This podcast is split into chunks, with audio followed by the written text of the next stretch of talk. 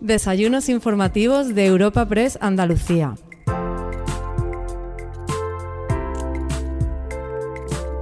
Comenzamos un nuevo capítulo de los desayunos informativos de Europa Press Andalucía en formato podcast y lo hacemos para ofreceros el encuentro entre el presidente de la Real Federación Española de Fútbol, Luis Rubiales, y el consejero de Educación y Deportes de la Junta de Andalucía, Javier Imbroda. En una charla moderada por el delegado de Europa Press en Andalucía, Francisco Morón, Rubiales e Imbroda presentarán durante el encuentro informativo la final de la Copa del Rey de Fútbol que disputan al día siguiente el Fútbol Club Barcelona y el Athletic Club de Bilbao en el Estadio de la Cartuja.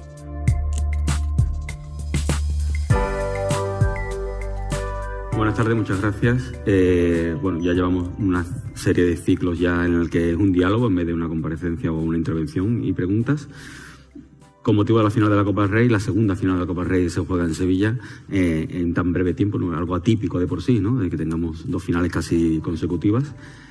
Me gustaría primero eh, que el consejero nos expusiera o nos contase o, nos informara de, esos acuerdos, de todo esto que tiene con la federación, todo lo que está haciendo que Sevilla o Andalucía sea el centro de, de la federación o de casi toda la actividad de la federación. Tenemos un convenio firmado, unos 24 partidos en los próximos años, la selección española vuelve a, Andalucía, especialmente a Sevilla, donde ya en su día, en los 80, fue casi la sede oficial de la selección española. ¿Qué nos puede contar alrededor de ese, acercamiento, hermanamiento que ha habido con la federación? ¿no? ¿Sí? ¿No? ¿Ahora? Muy bien. Bueno, aprovechando que Cervantes estuvo jugado aquí, ¿sabes? y espero que no nos juzguen a nosotros, Luis. Pero en cualquier caso, eh, eh, agradecer su presencia a todos los que estáis aquí. Eh, quiero saludar a todos, eh, especialmente al presidente de la Federación Andaluza, parlamentarios, presidente del Sevilla, viceconsejero, nuestro secretario general de deporte, nuestra directora general, nuestras delegadas, en fin, a tantas y tantas personalidades que, nos acompañan hoy. Y, yo solamente quisiera en esta primera parte que, que nos invitas a, a manifestarnos es mi agradecimiento.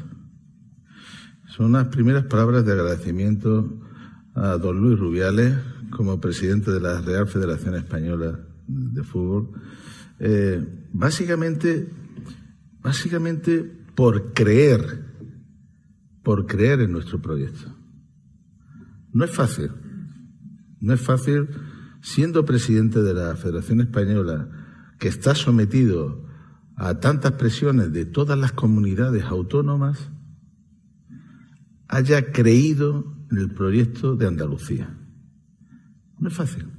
Entonces, vayan mis primeras palabras, Luis, para agradecerte públicamente. Lo he hecho en el foro que he podido, pero aprovecho este foro magnífico que don Antonio nos, nos brinda en la Fundación Cajasol para expresar nuestro agradecimiento desde Andalucía a vuestra sensibilidad y a vuestra creencia en nuestro proyecto. Un proyecto que ha hecho posible, fíjense, en menos de dos años, en menos de dos años, una alianza entre la Real Federación Española y Junta de Andalucía que ha dado como resultado 24 partidos de la selección española para los próximos cuatro años, entre ellos sub-21, selección femenina, selección masculina, que ha dado como resultado ya dos partidos que se han disputado, el España-Alemania masculino y el, España-Chequia femenino, que ha dado como resultado la Supercopa de España, que la hemos llevado y extendido a toda Andalucía, Supercopa femenina en Almería, dos semifinales en Córdoba y en Málaga, la final en Sevilla.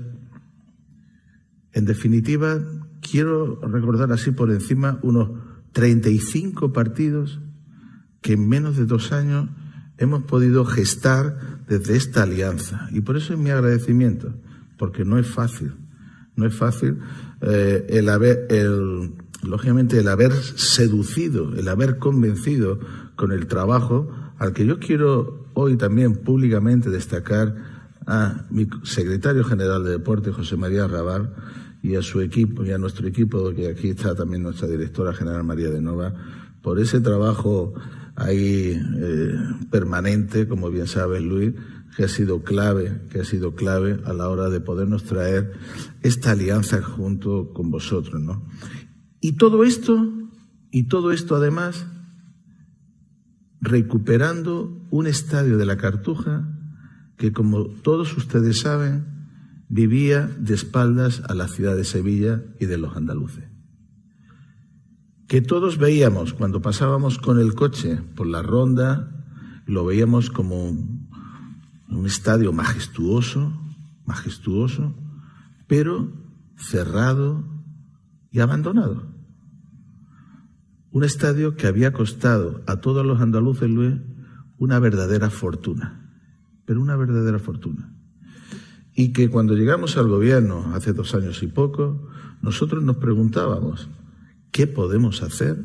¿Qué podemos hacer para recuperar este estadio, cinco estrellas, y ponerlo a disposición de los ciudadanos y ponerlo a disposición de la sociedad en general. Y cómo no, y aquí está el presidente de Sevilla, también a los clubes representativos de la ciudad.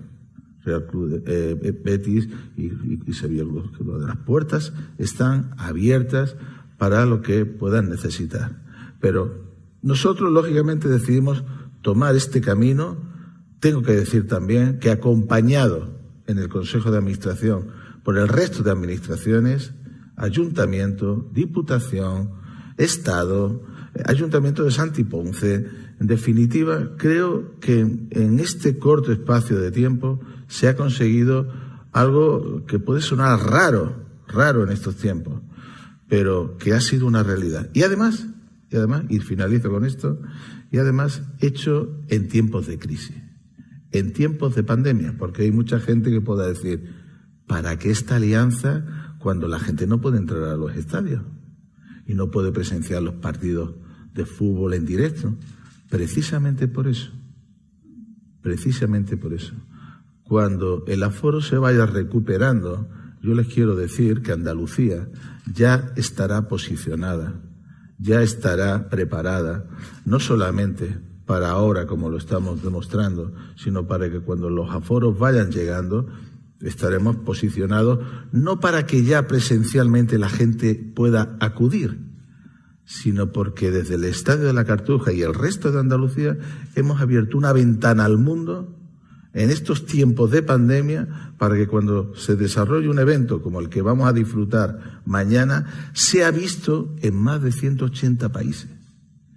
En definitiva, mi agradecimiento, querido Luis, mi agradecimiento por vuestra apuesta por Andalucía y yo solamente eh, y, me callo ya porque si no voy a seguir me voy a ya sé que Cervantes diga algo por ahí presidente señor Rubiales su, el agradecimiento lo ha tenido permanentemente eh, por parte de, la Junta de Andalucía pero, ¿qué, ¿qué, es lo que se ha encontrado después de firmar ese convenio? ¿Qué es lo que ha vivido hasta ahora? ¿Entiende que las expectativas se han ido cubriendo? ¿Considera que sí que se está cumpliendo con lo pactado y, pese a los momentos de dificultad y que no se esté aprovechando al máximo ese convenio, entiendo que, está valorando esa actitud por parte de la Junta Andalucía.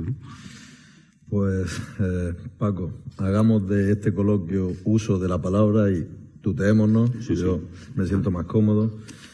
Eh, quiero, antes de, contestar, eh, por supuesto, darle las gracias a Antonio porque no se me ocurre un lugar mejor, es fantástico maravilloso siempre que vengo. Además, nos tratas con un cariño tremendo y es maravilloso poder estar en un lugar tan lleno de historia, tan importante para Sevilla, para Andalucía y para España. Quiero dar las gracias también a CEPSA, que hace posible con su patrocinio pues que estemos en un diálogo, eh, un diálogo entre deportistas y pues tratando de, de contestar a las diversas cuestiones que para Sevilla, para Andalucía eh, son importantes en cuanto al mundo del deporte y en los que participa la Junta de Andalucía y la Real Federación Española de Fútbol. Quiero saludaros a todos, gente del fútbol, gente de la Junta Directiva. Tenemos al vicepresidente de la Real Federación Española de Fútbol y presidente de la Andaluza, a Pepe Castro. Está también por ahí María Martos, miembro de la Junta Directiva. Está también Marisa, miembro de la Junta Directiva. Y por supuesto, pues toda la gente del fútbol andaluz, grandes amigos que, que nos acompañan.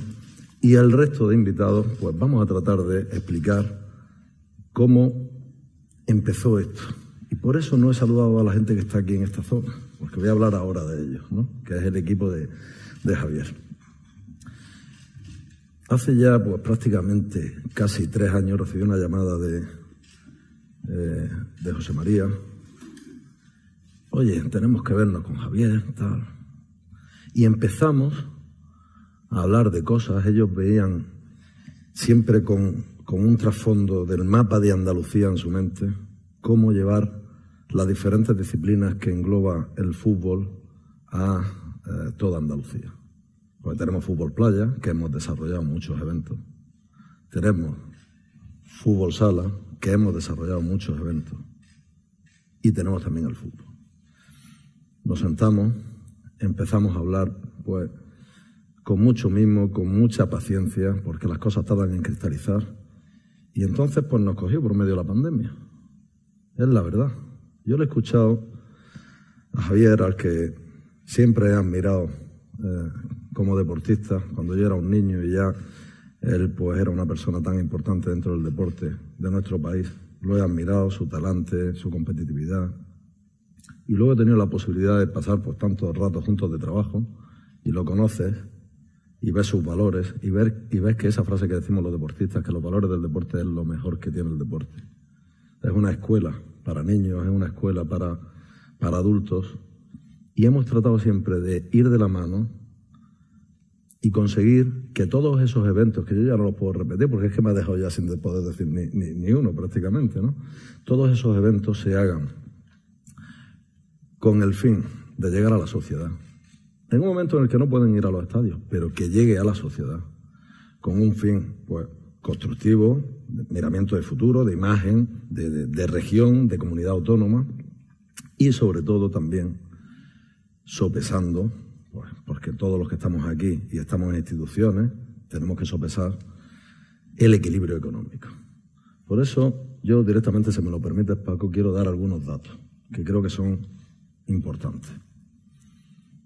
Es verdad que hemos desarrollado decenas de eventos.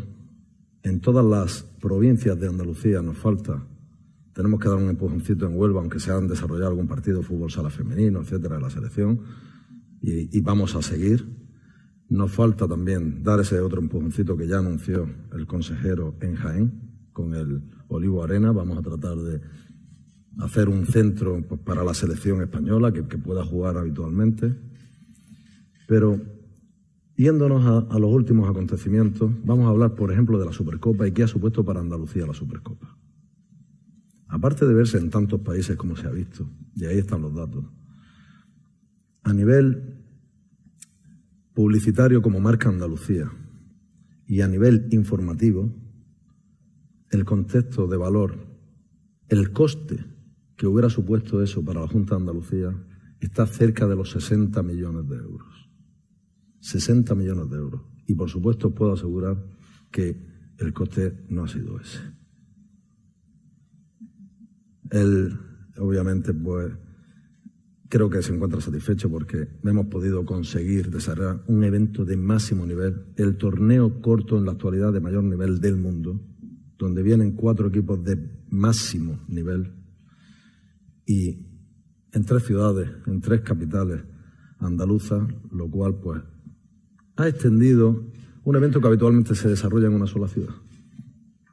Tenemos la Copa del Rey, la última Copa del Rey que se vio en 139 países, la más seguida, la Copa del Rey más, seguida en la historia en más países que nunca antes, y esta que viene, que se va a ver en 159 países. volvemos a batir un récord. Y que si antes hablaba de la Supercopa, dentro de dos o tres semanas hablaremos de nuevo con, con el equipo de, Javier, José María Rabal, y trasladaremos los datos. Unos datos que van a superar a los de la Supercopa. Van a superarlos porque una Copa del Rey, pues la magnitud que, tiene, lo que genera, eh, con dos equipos además históricos y tan importantes, pues, oye, creo que van a ser unos datos magníficos. Pero también hemos cumplido la parte social. Hemos estado con niños, hemos hecho cuántos, cuántos, eh, Pablo, cuántos campeonatos nacionales, fases de ascenso a segunda B, a, segunda A en Marbella. hemos tratado de, por todo el territorio andaluz, hacer eventos, llegar a la sociedad, llegar a los más pequeños. Porque Javier, al que yo le agradezco, no tienes que agradecerme, es al revés. Yo te agradezco, nosotros hemos creído en, un proyecto que es verdad, en un proyecto que llega a los niños, que llega a los no tan niños, en un proyecto que consigue que un estadio tan magnífico como la Cartuja recobre pues, sus mejores momentos y va a ir a más, va a ir a más. Y sobre todo haciéndolo pues con convenios que se encuentran en, en la página de transparencia de la Junta, con concursos ganados legítimamente, con designación de sedes en nuestro comité creado a tal efecto. Por lo tanto, pues habrá otras comunidades autónomas que quieran trabajar y trabajamos con muchas otras comunidades autónomas.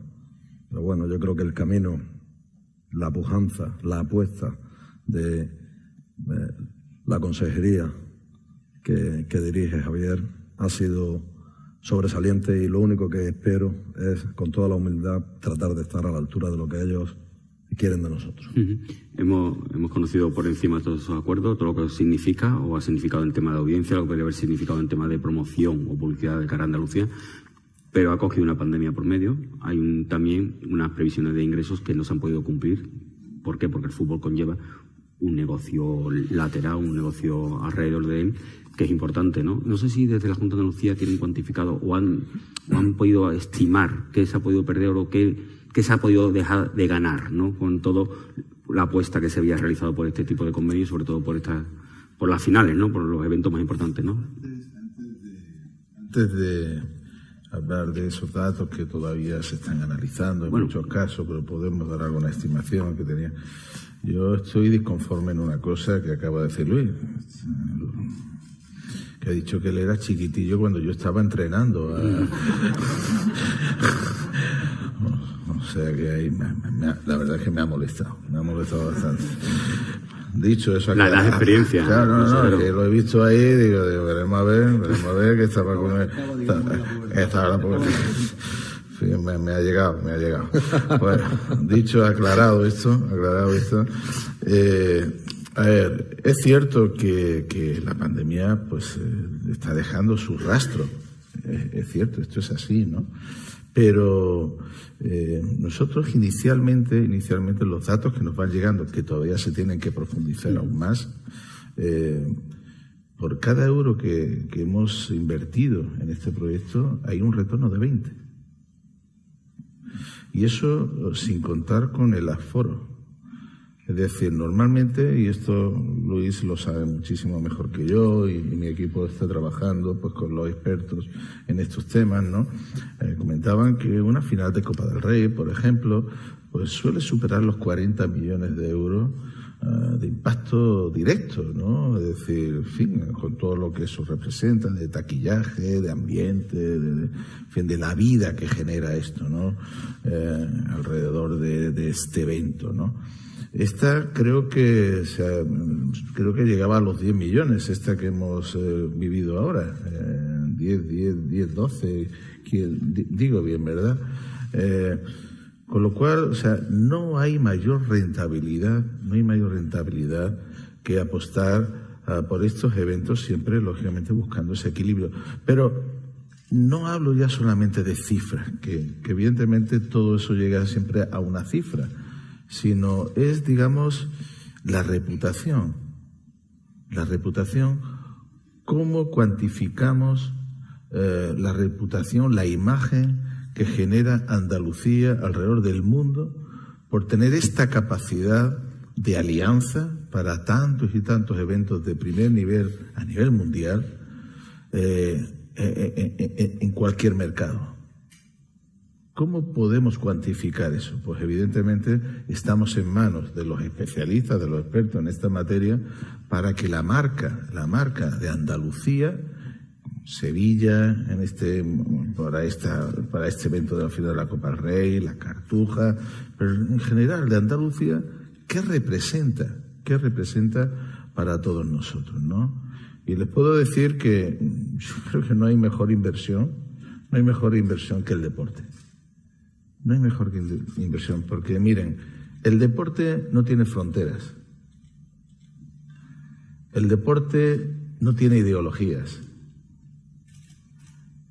El deporte no entiende de cuestiones étnicas, ni mucho menos racistas.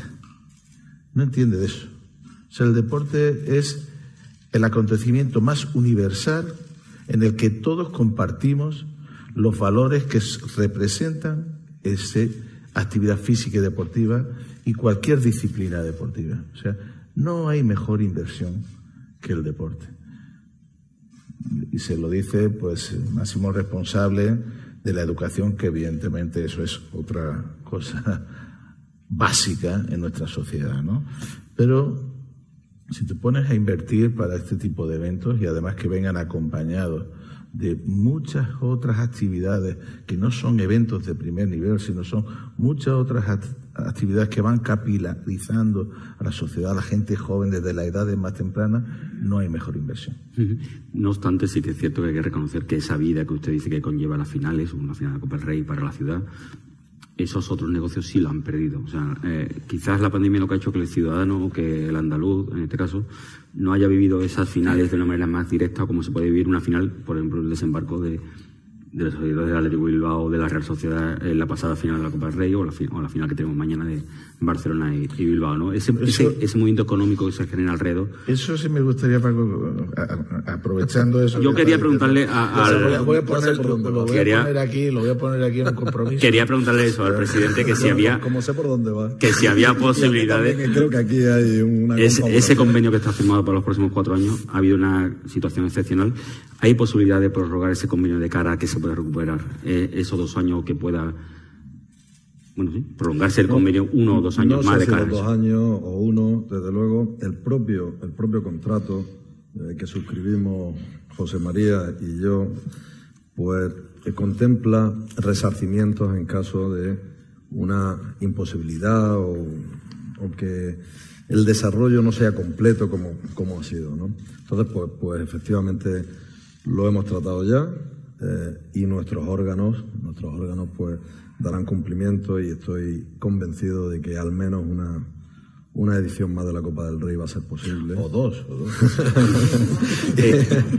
y, bueno, y, además, y además dentro del equilibrio de que estamos trabajando en consonancia con la Junta en muchas otras cuestiones, porque Efectivamente, eventos de primera magnitud se están desarrollando mucho, pero hay muchas más cuestiones que estamos trabajando a nivel formativo, con la base. Es decir, eh, creo que me sumo a las palabras de, Javier y no solo de globalidad del deporte. Creo que la base del, del deporte está en un vestuario. Y en un vestuario, tú cuando llegas ves compañeros. No ves razas, no ves eh, religiones. No, no, e, esas cuestiones quedan al margen. Tú quieres disfrutar del deporte, que es lo que más amas, y quieres crecer, quieres competir. Son valores también las ganas de superación, la competencia tremenda que hay dentro de un vestuario para obtener un puesto en un, en un once en el caso del fútbol. Por lo tanto, esta línea que ha comenzado va a durar mucho tiempo Hemos puesto una base muy importante. Estoy muy satisfecho de haber podido contribuir a la idea que, Javier y todo su equipo tenían de relanzar la cartuja, de hacer de Andalucía el hogar del fútbol español. Y vamos por muy buen camino, o sea que no te preocupes, quédate tranquilo, Javier, que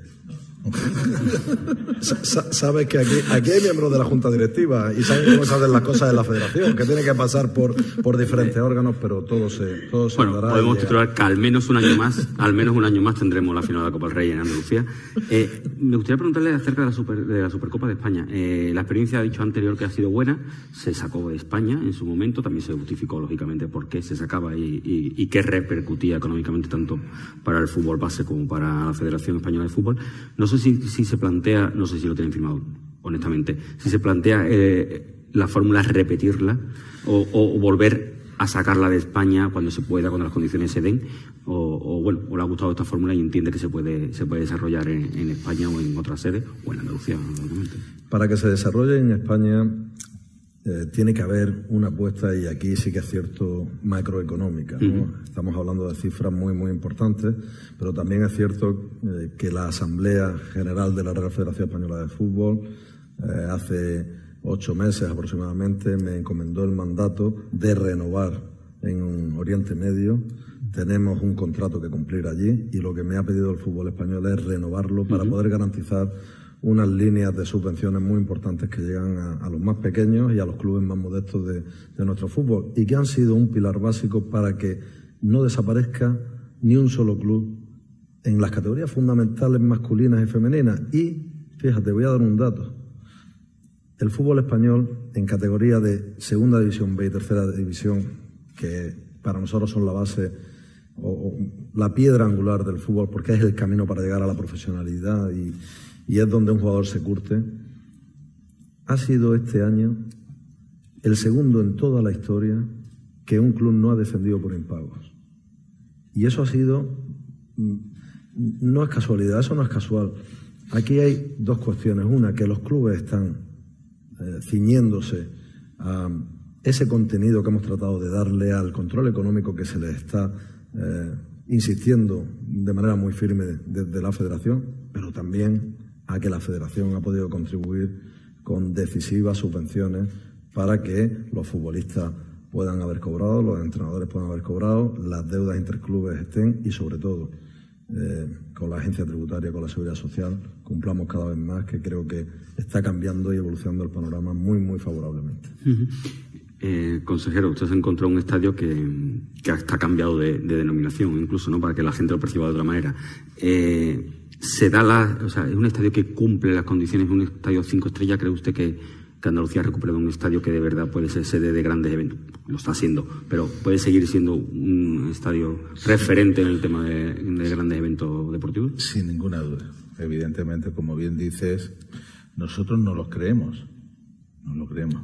Yo creo que hasta ahora pues no se creía. Y era una pena, ¿no? Tener, como he dicho tantas veces, un estadio cinco estrellas ¿verdad? Pues, eh, pues cerrado. Cerrado para un evento puntual, ya pudiera ser deportivo, que, fíjense, en 20 millones, eh, 20 en 20 años, en 20 años de vida de, este, de esta instalación, solo había habido 10 eventos deportivos de primer nivel. O sea, a 0,5, a 0,5 al año de eventos. Hemos cerrado 35 eventos en menos de dos años. Entonces, yo creo que te lo tienes que creer, te lo tienes que creer. Y no solamente para albergar estos eventos de primer nivel, de primer, insisto, de primer nivel mundial, porque el fútbol español lo que proyecta en el mundo es su calidad y lo que tantos y tantos, ciento y pico países van a seguir, sino convertir la cartuja en un epicentro. Me ha gustado mucho la, palabra que ha usado Luis, porque nosotros siempre decíamos de crear la casa, que la cartuja fuera la casa del fútbol de España.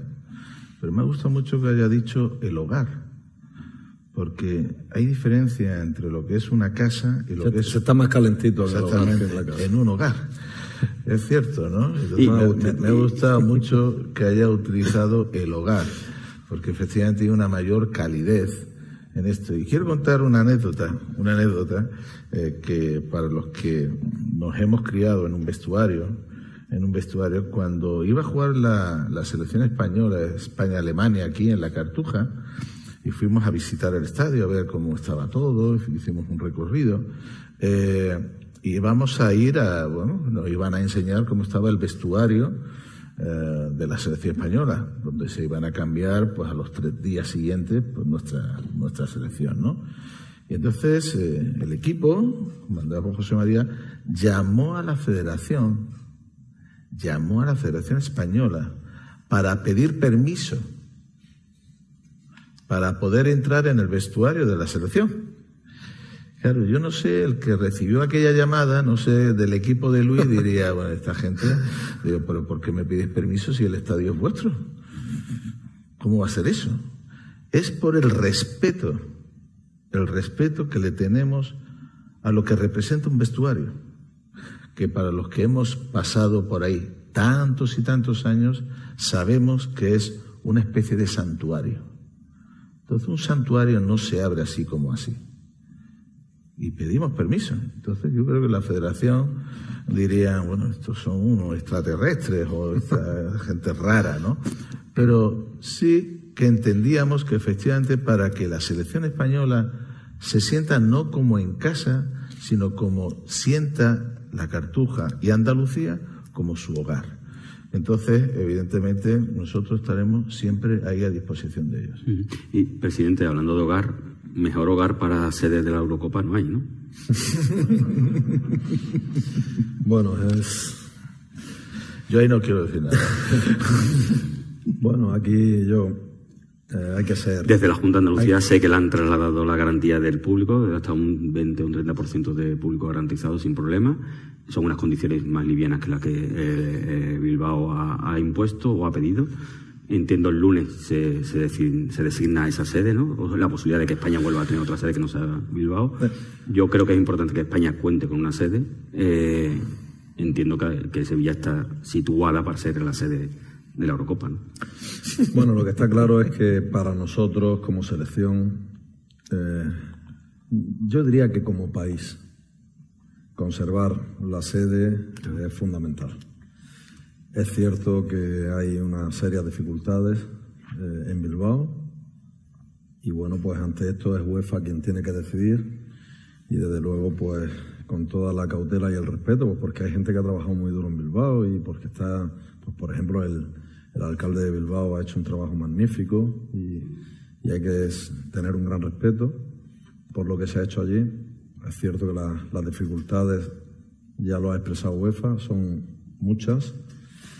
Y en caso de que, de que ocurra eso, pues desde luego pues para nosotros sería fatal que esto fuera a otro, a otro país. Yo voy a hacer humanamente todo lo que esté a mi alcance para que en el comité ejecutivo del próximo lunes, pues lo que se decida no perjudica a España, por lo tanto la, sede se quede en España.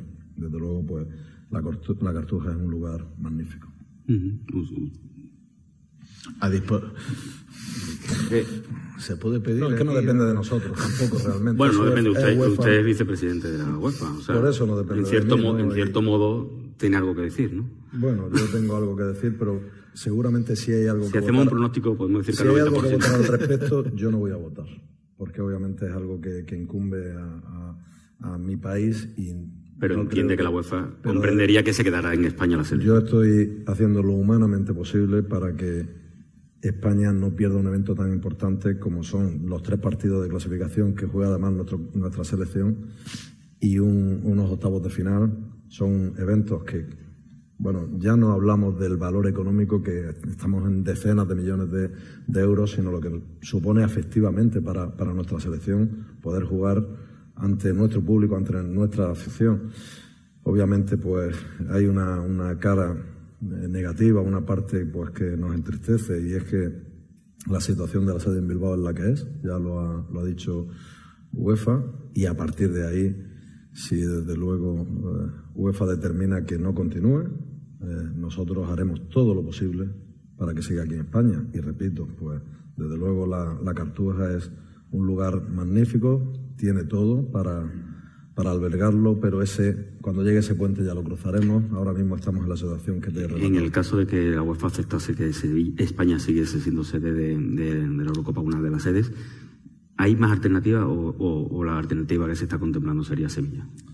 No, bueno, es que no es contemplar. Yo eh, sí que es cierto que, que cuando salen estas cosas a, la luz pública, pues eh, recibimos llamadas en la federación, pero también es cierto que es de bien nacido ser agradecidos y hemos entablado, hemos firmado convenios, hemos entablado una, una relación eh, con la Junta de Andalucía, con la Consejería de Educación y Deporte, con el propio Estadio de la Cartuja y obviamente si eso ocurriese sería la primera opción.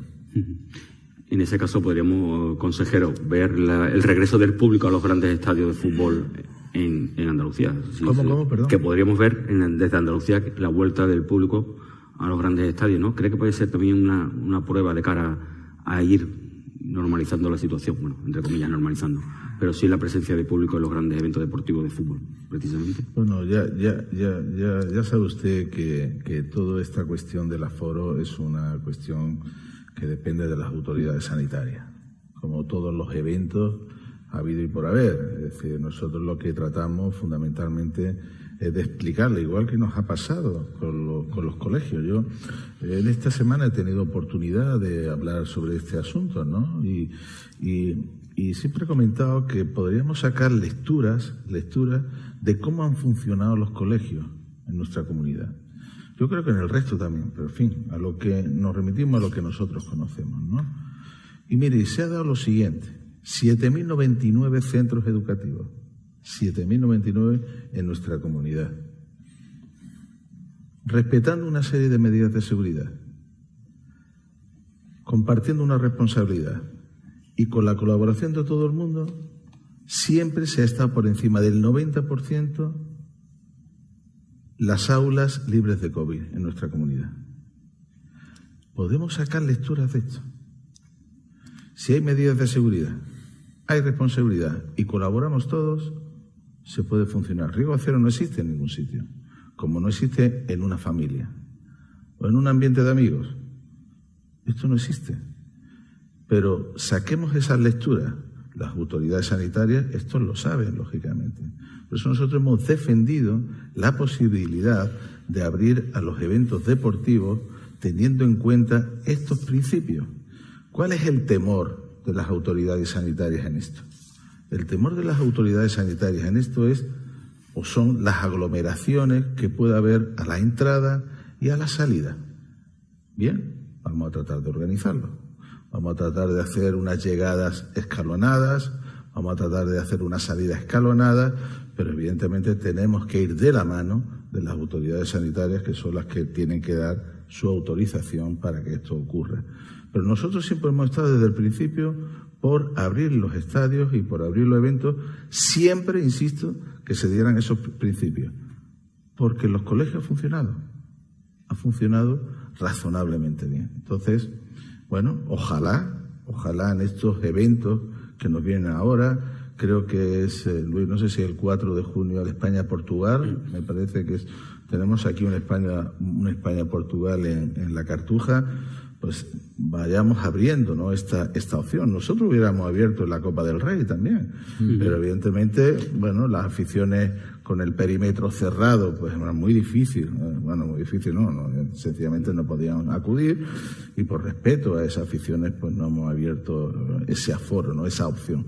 Pero confío, confío en que próximamente podamos, una vez que se abra ya el estado, termine el estado de alarma el día 9 de, el 9 de mayo, podamos, eh, digamos, albergar cierto aforo. En ese sentido, eh, desde la Federación también se ha sido partícipe o, o, han entendido que se podían hacer las cosas de otra manera de cara a, a, la presencia de público, ¿no? En todo momento habéis visto la posibilidad, incluso con los partidos de la selección, contar con un porcentaje de aforo, ¿no? Hemos sido tremendamente respetuosos con las autoridades sanitarias. Sí, sí, pero bueno. Tanto a nivel autonómico, que tienen las competencias en todo lo que es eh, fútbol de categoría no profesional, como eh, a nivel estatal con respecto al fútbol profesional.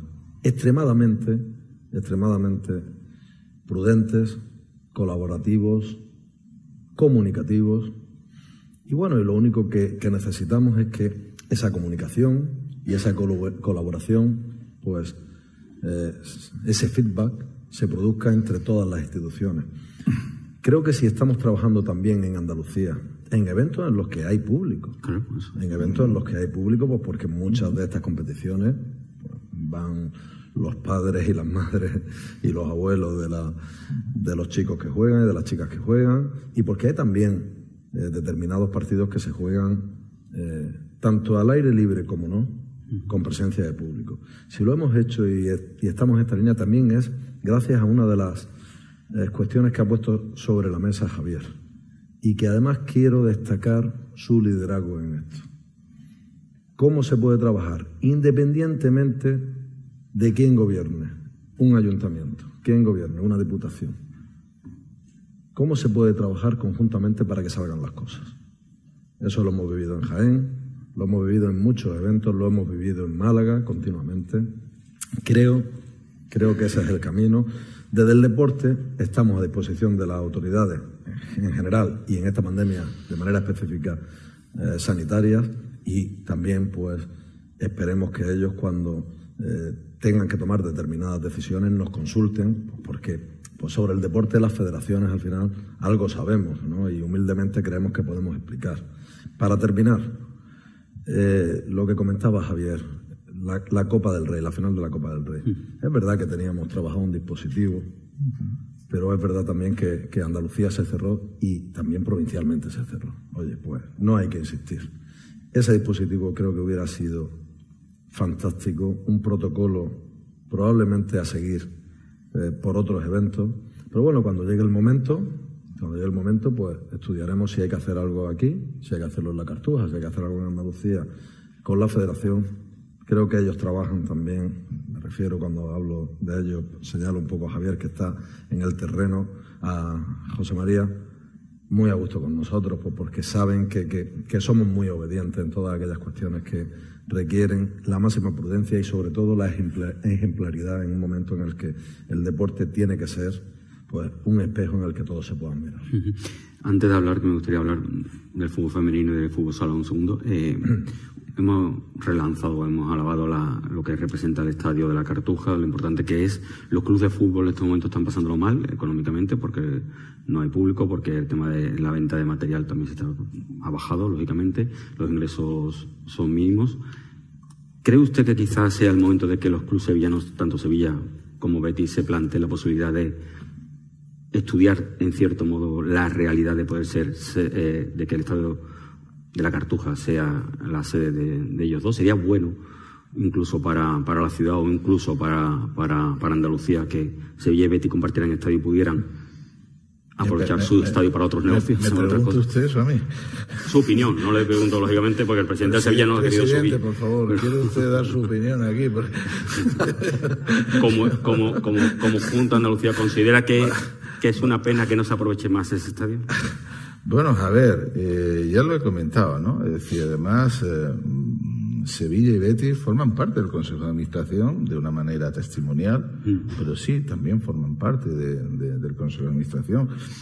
Y yo se lo he hecho saber a los presidentes en privado y en público que el estadio de la Cartuja está abierto, está a su disposición para cuando lo necesiten, independientemente de otros planteamientos que evidentemente no nos corresponden a nosotros, que corresponden lógicamente a, su junta directiva, a sus presidentes y nada más, pero es lo que les puedo decir, o sea, está a su disposición, ellos tienen el Estado de la Cartuja que ya porque entiendo, entiendo que en una etapa hasta que llegamos nosotros, pues efectivamente era algo que vivía ah, con cierta lejanía o más, ¿no? Porque a veces eh, hablábamos antes, ¿no? Cuando tú me, hablabas, Pablo, del Estadio Olímpico, yo decía, no, no, Olímpico no, el Estadio de la Cartuja, ¿no? Porque muchos asocian, muchos asocian al Estadio de la Cartuja a un fracaso.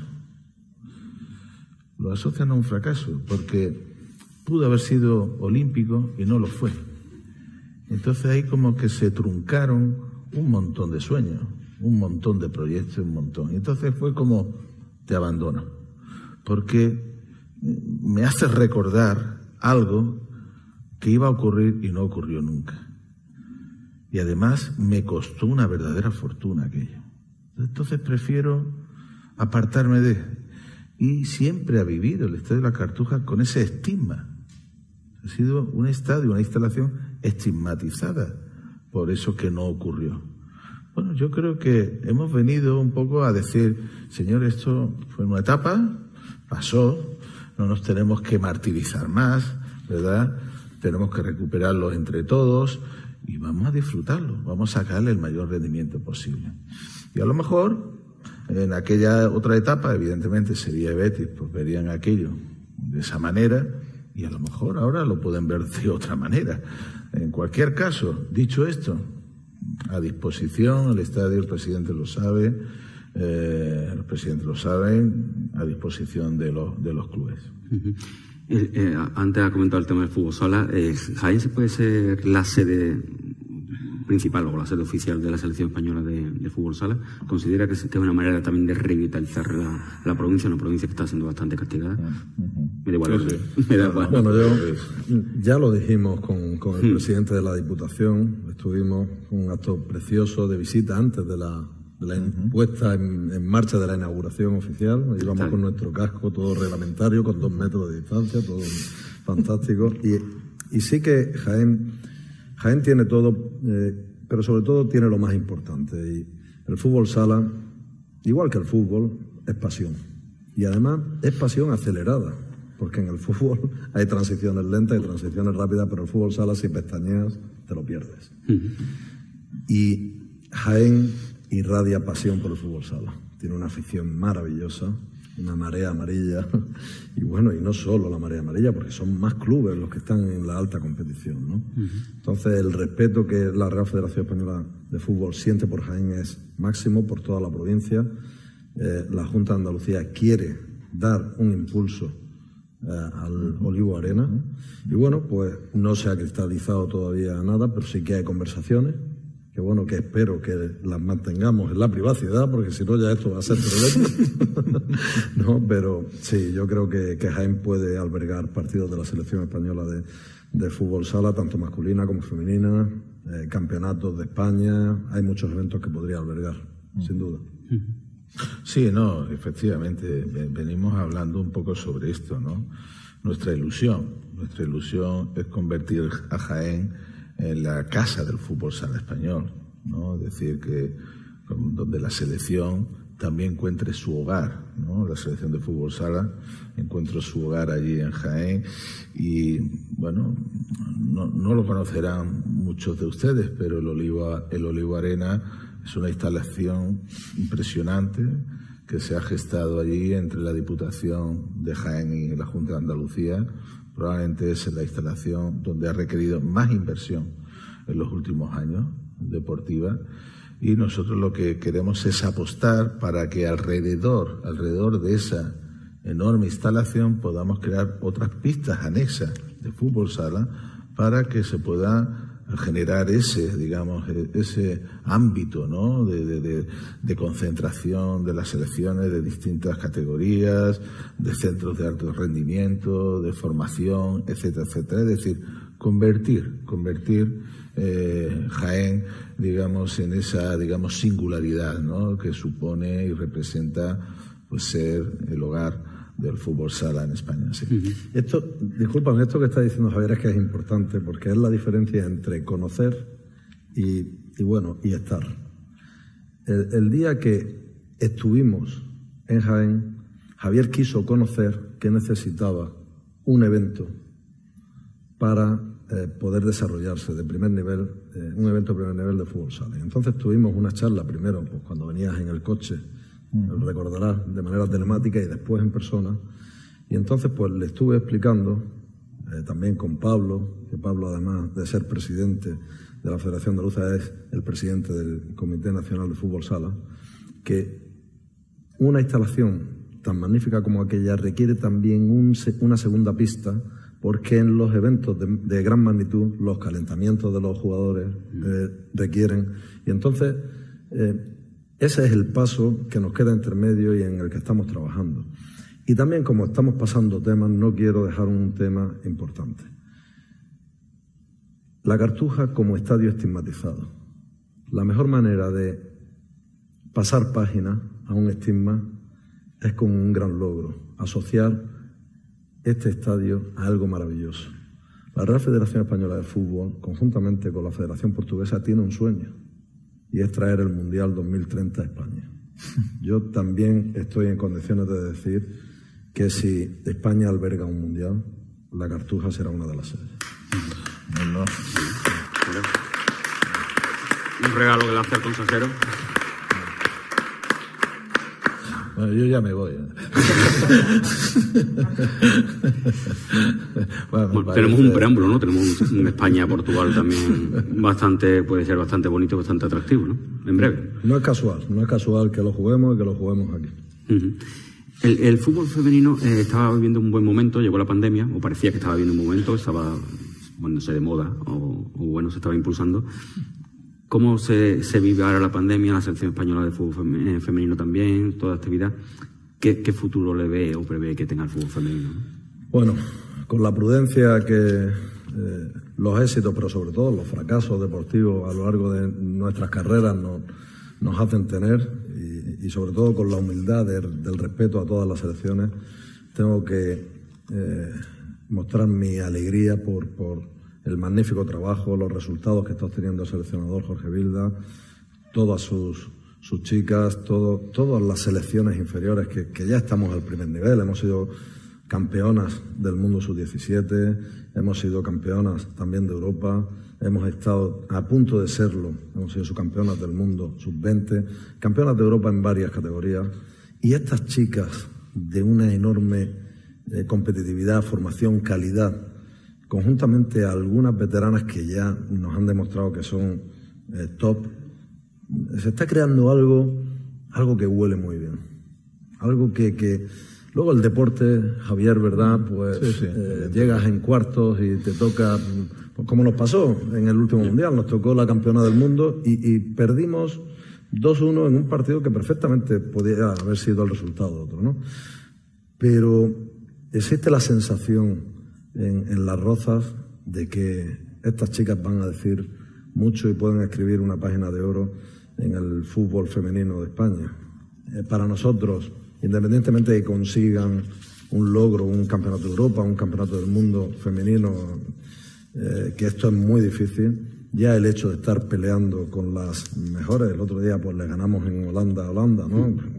que es toda una campeona de Europa. Creo que ya hemos dado ese paso para poder decir que podemos jugar mirando a los ojos a cualquier selección del mundo. Para terminar, me gustaría hablar de una cuestión que eh, hace unas semanas han comentado antes que, en el fútbol no hay, no hay religiones, no hay, no hay ningún tipo de raza, no hay ningún tipo de conflicto en ese tema. Sí que es cierto que hace unas semanas hubo pasó una, una, cuestión entre el partido del Cádiz y el Valencia, entre dos jugadores. Ha habido un informe por parte de la Liga de Fútbol Profesional en el que parece que no se encuentran imágenes que certifiquen esa denuncia de, racismo que pudo haber o de posible racismo que pudo haber. La federación creo que pasó todo a competencia, a competición, ¿no? Para que, para que, para que llevara el tema adelante. Me gustaría saber vuestra visión como personas del fútbol, aparte de, institucionalmente el, papel que jugáis, de todo, de, de, eso del racismo y si en España, el deporte, en España, el deporte español hay racismo o no, o cómo se vive esto, ¿no? Tampoco son muchos los casos que se han podido ver, ¿no? De, algún posible caso de racismo. bueno, yo, yo me gustaría decir que, y ahora sí que me gustaría dirigirme a los medios de comunicación. Me gustaría dirigirme a los medios de comunicación. Lo que creo que no es justo, lo que creo que no es justo, es que por un caso puntual, donde tiene que intervenir la presunción de inocencia, se haga una causa general. No justo. Es decir, no sé cuántos partidos de fútbol se celebran cada fin de semana. No sé cuánto. No sé. Cientos. Miles. Muchos más. Decenas de miles. Decenas de miles. Gracias, Luis. Decenas de miles. Uno dijo, parece que dijo que no sabemos si lo dijo o el otro lo entendió de esta manera. Y eso, y ese caso, trata de cubrir como una especie de manta, de nube al resto. Entonces yo, de verdad, diría, esto es como, eh, esto lo aprendí de mi madre, de mi madre que en gloria esté, seguro. Eh, una pizarra blanca, en una pizarra blanca, y había un puntito negro. Y me decía, ¿qué ves aquí? Y punto negro. Y decía, ¿el resto de la pizarra no la ves? Sí, es cierto, pero yo me fijé en el puntito negro. No caigamos en ese error. A ver si podemos ver el resto de la pizarra, que era blanco. O sea, en este sentido, yo apelo a, nuestra sociedad a a que nosotros no somos una sociedad racista, ni vivimos estos casos habitualmente. Se producen casos puntuales, que puede haberlos. Siempre te encuentras gente de todo tipo, pero evidentemente, por favor, no hagamos una causa general sobre algo tan, tan nimia, tan puntual. Bueno, en mi caso, digamos que es una situación en la que lo que yo diga o haga, eh, se va a entender dentro del marco de mis competencias. Y también en la ausencia de competencias que tengo, pero sí responsabilidades. Mi responsabilidad como presidente de la Real Federación Española de Fútbol es mantenerme totalmente al margen de todas aquellas cuestiones que van a ser tratadas en los órganos, en este caso pues, de competición, eh, de la propia federación. Lo que sí quiero decir es cómo ha actuado la federación. Obviamente aquí hay una denuncia y hay también pues, una persona que tiene todo el derecho del mundo a ser tratado con el principio de presunción de inocencia. La Real Federación Española de Fútbol, el lunes siguiente al partido, como cada lunes, como cada lunes de cada semana, pues reunió a su comité de integridad. El comité de integridad trató este tema, como cada lunes, y el martes siguiente se pasó al comité de competición. El comité de competición, el miércoles, día siguiente, como cada miércoles, se reunió y trató este tema.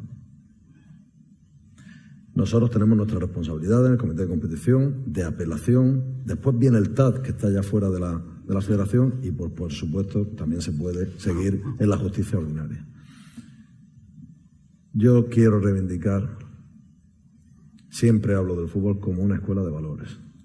Hechos puntuales que se van a tratar en la federación, por mi condición de presidente, no puedo entrar en ellos. Sí decir que ambas partes tendrán las máximas garantías con las pruebas o la ausencia de estas que pudiera haber para que haya un resultado. A partir de ahí, pues totalmente de acuerdo, Javier. Creo que lo mejor del deporte es la oportunidad que te da, y especialmente, cualquier deporte, pero especialmente en equipo, de convivencia, de crecer, de valorar, de, saber que tu compañero es tu compañero y nada más, y nada más y no ver más allá. Por lo tanto, lo que esperemos es que se valore esa pizarra blanca, que se valore lo que ha hecho el fútbol español, el programa Tarjeta Roja contra el Racismo, se valore lo que hace UEFA y FIFA Respect, la campaña Respect, tan conocida, tan importante, y sinceramente con los miles, decenas de miles de partidos de fútbol, de baloncesto, de balonmano, etcétera, etcétera, que hay en España, eh, el deporte es un ejemplo para la sociedad, no en España, en el mundo en general. Hace dos semanas vivimos una final de Copa del Rey, la ganó uh, la Real Sociedad, el Bilbao repite como finalista contra el Fútbol Club Barcelona. ¿Qué pronóstico hacen para mañana? ¿O qué partido esperan ver? Pues que va a ser un partido magnífico, ¿verdad? Javier. ¿Cómo cree? Sí, ¿no? Bueno, Sí. la final última no fue tan magnífico el partido. Fue más emocionante que bueno. Fue emocionante. sí. Pero bueno. Pero es curioso, ¿no? Es curioso porque, fijaros, eh, la final de la Supercopa la jugó el Barça contra el Atleti Bilbao y le ganó el Atleti Bilbao. Y la Copa del Rey la juega, la jugó la primera Real Sociedad Bilbao que la gana la Real Sociedad. Y ahora tenemos un Barça Atleti Bilbao, ¿verdad? Que el Barça lógicamente vendrá con ganas de decir, oye, que lo de la Supercopa pues fue su cop- Supercopa, ¿no? Y un Atleti Bilbao que yo creo que tiene como una especie de idilio con la Cartuja, ¿no? Porque ya es la tercera final consecutiva que va a jugar en, en Ha ganado el una, ha perdido ¿no? otra. No lo sé, pero lo que estoy seguro es que vamos a disfrutar muchísimo eh, de, de un espectáculo.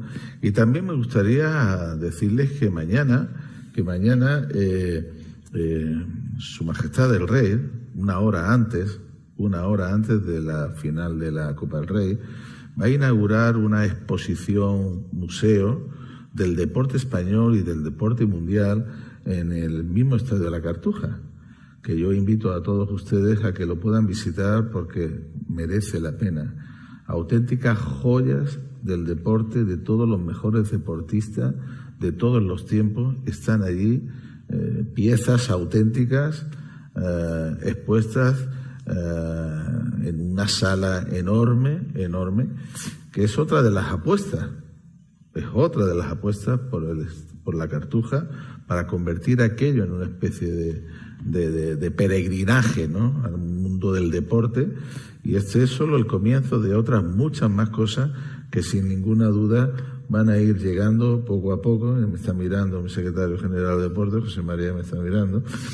Pero les invito, de verdad, les invito a que puedan visitar esa, esa exposición museo eh, he tenido, lógicamente, oportunidad para ver cómo quedaba y Su Majestad el Rey mañana ah, pues la va a inaugurar eh, un rato antes de, la final de la Copa y disfrutaremos de ese rato, Luis. Así que les invito a que acudan porque es una auténtica maravilla.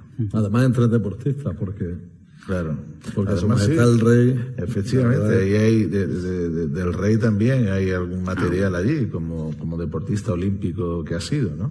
Presidente, ¿qué final espera? Una final, eh, pues que en estos 159 países se siga con, con pasión. La Copa del Rey, cuando llegamos, era un modelo obsoleto que había que cambiar. Hemos construido una competición que, es la competición del vértigo, la más seguida en la historia, partidos tremendos, con, con, continuos vaivenes, con emoción hasta el final, penaltis. La Copa del Rey ha cambiado, el modelo se ha, conseguido democratizar a todo el fútbol español, que los pequeñitos tengan opciones y mañana es el culmen de todo eso.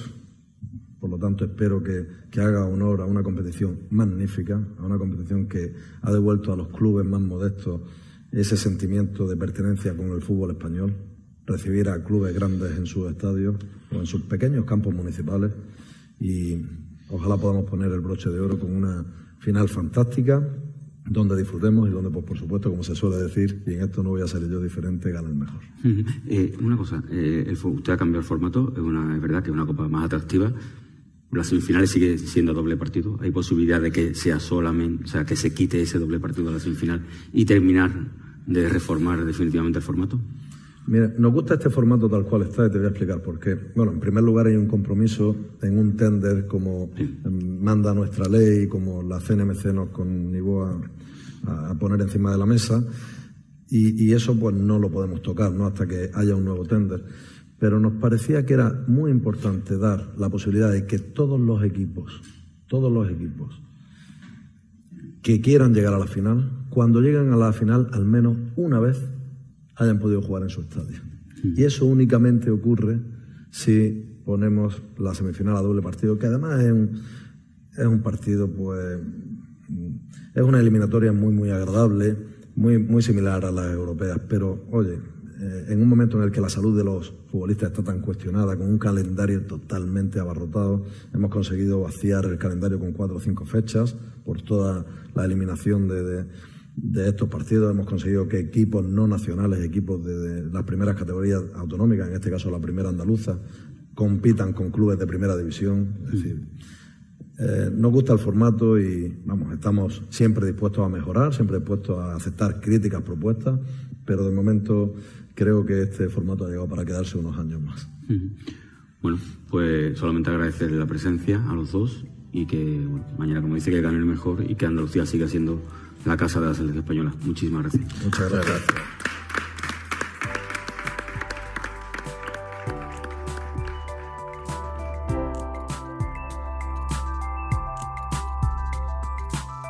Despedimos este episodio del podcast de los desayunos informativos de Europa Press Andalucía invitando a todos nuestros oyentes a descubrir el resto de episodios de este programa, así como los del resto de podcast de Europa Press a través de europapress.es barra podcast. Recuerda que todos ellos están disponibles en las principales plataformas de podcasting.